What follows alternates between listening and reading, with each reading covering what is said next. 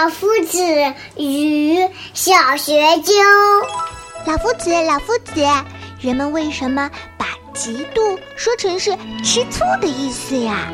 从表达上，是一种通感的方式。嗯，用饮食感受的语言来表达情感呀，生动活泼，好理解。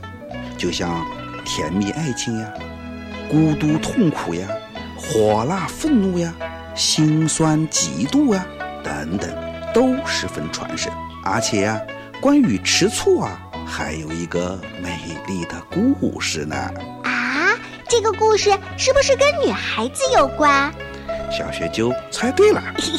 据说呀，唐太宗李世民要表彰宰相房玄龄，就决定赐予他两名绝色宫女做妾。结果呀，房夫人坚决抗旨不收。皇帝下不来台，就威胁说：要么同意宰相纳妾，要么就饮下一杯毒酒。